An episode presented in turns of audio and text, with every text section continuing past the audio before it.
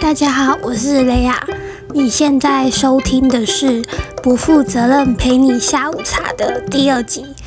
那我今天想要推荐的歌曲是蔡依林的《看我七十二变》哦。我说的是那个她在 Play t o 的版本，不是原版的，因为我觉得改编之后的那个气氛非常好，所以我非常喜欢她在 Play 巡回演唱会的时候唱的那个版本。那我今天推荐这首歌，是因为我有一些话想要对我们的听众说。那可是我觉得，嗯，我怕以后没有那个机会说了，就是因为人人生总是有很多无常，所以呢，我就想要把握这次的机会，然后趁今天只有我一个人主持的时候，哦，对，为什么今天只有我一个人主持呢？因为我的好伙伴露西亚，她最近在准备很重要的考试，所以呢，我就希望先不要打扰他，所以今天这集就只有我而已。那接下来可能几集。也有这种情况出现。那我想要跟你们说的是，对我来说，不管是 podcast 还是画画，任何形式的创作，他们的存在目的都是为了疗愈我自己，也是为了疗愈你们。然后刚开始做 podcast 的初衷就是陪伴。那我想陪伴你们，然后也想做听众的朋友。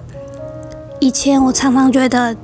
自己跟这个世界是格格不入的，所以我想要告诉听众们，你们不是一个人，我们并不奇怪。虽然随着越来越多人的人听我们的 podcast，但是我觉得不负责任聊天室反而变成我的一个小小的树洞，我可以在这里尽情不负责任的谈天说地，做我自己。所以我真的好谢谢我们的每个听众。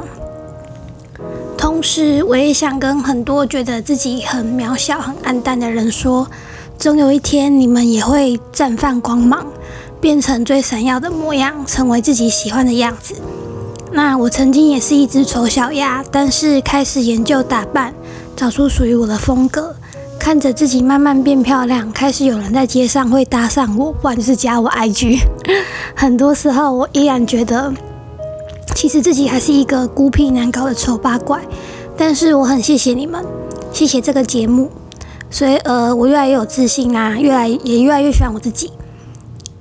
有一天我们会变成天鹅，是因为我们本来就是天鹅。